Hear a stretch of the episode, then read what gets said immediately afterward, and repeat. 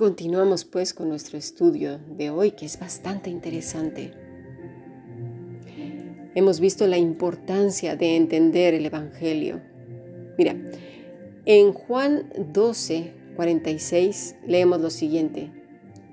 Yo soy la luz. He venido al mundo para que todo aquel que cree en mí no perezca o no permanezca, perdón, en tinieblas.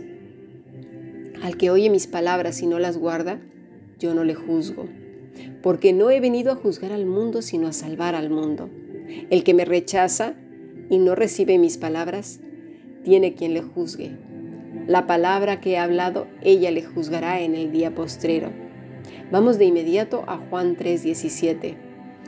Porque no envió Dios a su Hijo al mundo para condenar al mundo, sino para que el mundo sea salvo por él. El que en él cree no es condenado pero el que no cree ya ha sido condenado, porque no ha creído en el nombre del unigénito, Hijo de Dios.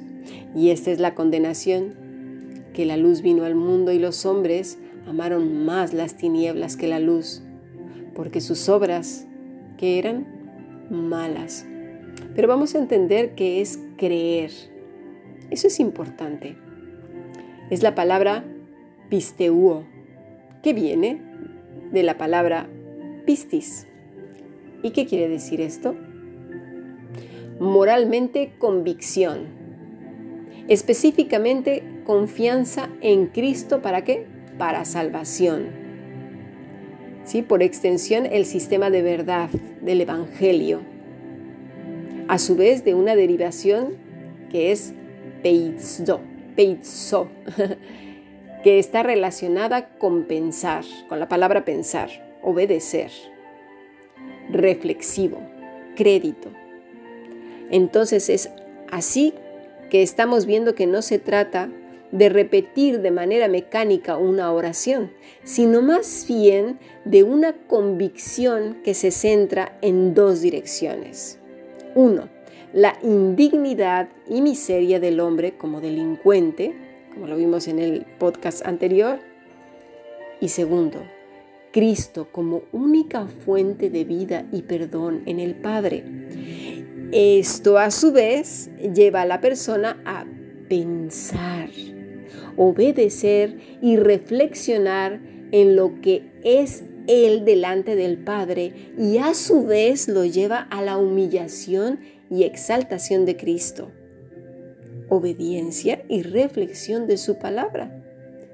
Cosa curiosa, no se trata nada más de decir yo creo. No, no, no, la palabra eh, lleva mucho dentro de sí.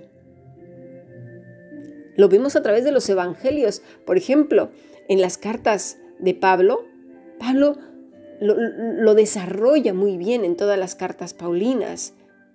Jesús también y pone muchos ejemplos. Utiliza cosas de la vida cotidiana para que la gente lo pueda entender.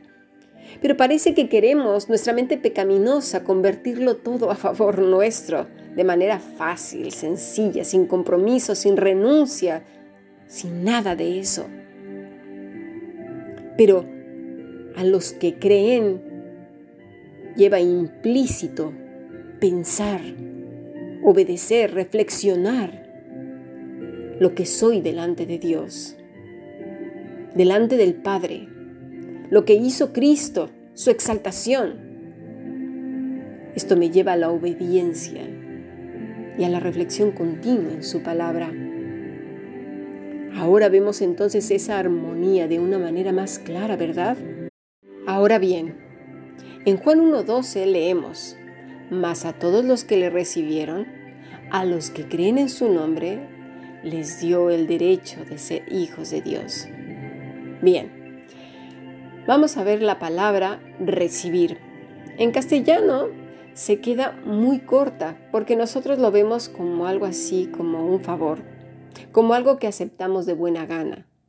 Y en este caso, cuando dice más a todos los que le recibieron, la connotación es como, como recibir un invitado que llega a tu casa, ¿sí? Pero en este caso en griego la palabra es lambano, que se refiere a echar mano de. algo que además se manifiesta en una manera visible, es decir, en una vida transformada que se puede percibir. Ya lo vamos entendiendo, ¿verdad? Es echar mano de.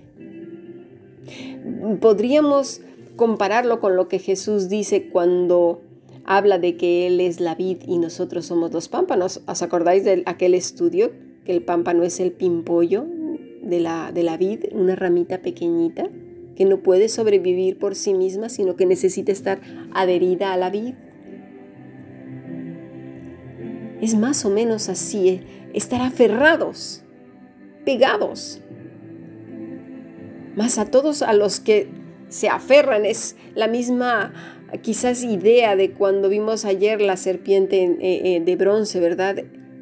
Que Moisés levantó y a todos los que les mordían las serpientes y miraban a esa serpiente vivían. Más o menos es esta idea y que además se manifiesta en la vida de la persona que, que echa mano. ¿Sí? En alguna parte de la escritura también decimos echar mano de la vida eterna. En Juan 1.14 también volvemos a ver esta armonía gloriosa. Y el verbo se hizo carne y habitó entre nosotros, y vimos su gloria, gloria como del unigénito del Padre lleno de gracia y de verdad. Cuando hemos podido ver nuestra condición, y entrar en comunión con el Padre por medio de Cristo, el Espíritu Santo nos hace entender la escritura. Y es así como el Salmo 23 lo podemos entender porque ya tenemos una relación armoniosa con nuestro buen pastor. Nos va llevando por esas sendas de justicia. Entramos en una relación armoniosa con el Padre. Y al decir armoniosa no queremos decir de uno que anda saltando felizmente por la vida, ¿verdad? Como lo vimos con las ovejas tosudas, desobedientes. No, no, no. Sino uno que disfruta de la voluntad de Dios, que se goce en su palabra. Vimos también la semana pasada, el que se deleita en el Señor es aquel, da la idea de aquel barro en las manos del alfarero que se deja moldear, ¿sí? Es ese deleite, ese gozo, esa armonía que sujeta todas las cosas a la voluntad del Padre, su mente, su voluntad, sus deseos, sus ilusiones, todo lo que se le presenta a diario, va y lo sujeta al Padre. Es así que entonces entendemos Juan 6:38. Porque he descendido del cielo no para hacer mi voluntad, sino la voluntad del que me envió. ¿Sí? Él sabe perfectamente a qué ha venido, tiene claro su objetivo y nada lo va a desencaminar. Su relación con el Padre es perfecta, santa, armónica. Claramente hará la voluntad del Padre y esta es una lección muy clara para todo aquel que dice que es hijo de Dios, que ha sido, ha sido redimido por Cristo. La palabra voluntad es selema, que quiere decir decreto. Voluntad que a su vez está asociada a agradar, es decir, agradar al Padre. Y lo vimos esta mañana, ¿no? Podremos pensar, Ah, claro, Cristo ya sabía lo que tenía que hacer, pero ¿yo qué? Si tengo un montón de cosas todos los días, se me presentan un montón de problemas. No nos hagamos los tontos. Sabemos exactamente lo que tenemos que hacer. Es glorificar al Padre. Todo lo que hagamos tiene que glorificar al Padre. Por eso es tan importante decirle a nuestro Señor todos los días, examíname, oh Señor, y ve si hay camino de iniquidad en mí. Lo que me mueve es mi egoísmo personal o que tú seas glorificado. Lo que digo, lo que pienso.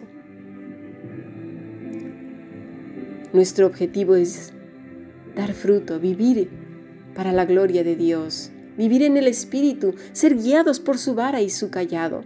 Claro que sabemos nuestro propósito, nuestro objetivo. Es glorificar al Padre en tus pensamientos, en lo que hagas, cómo te diriges a las personas, el vocabulario que usas, el dar gracias por todo lo que llega a tu vida.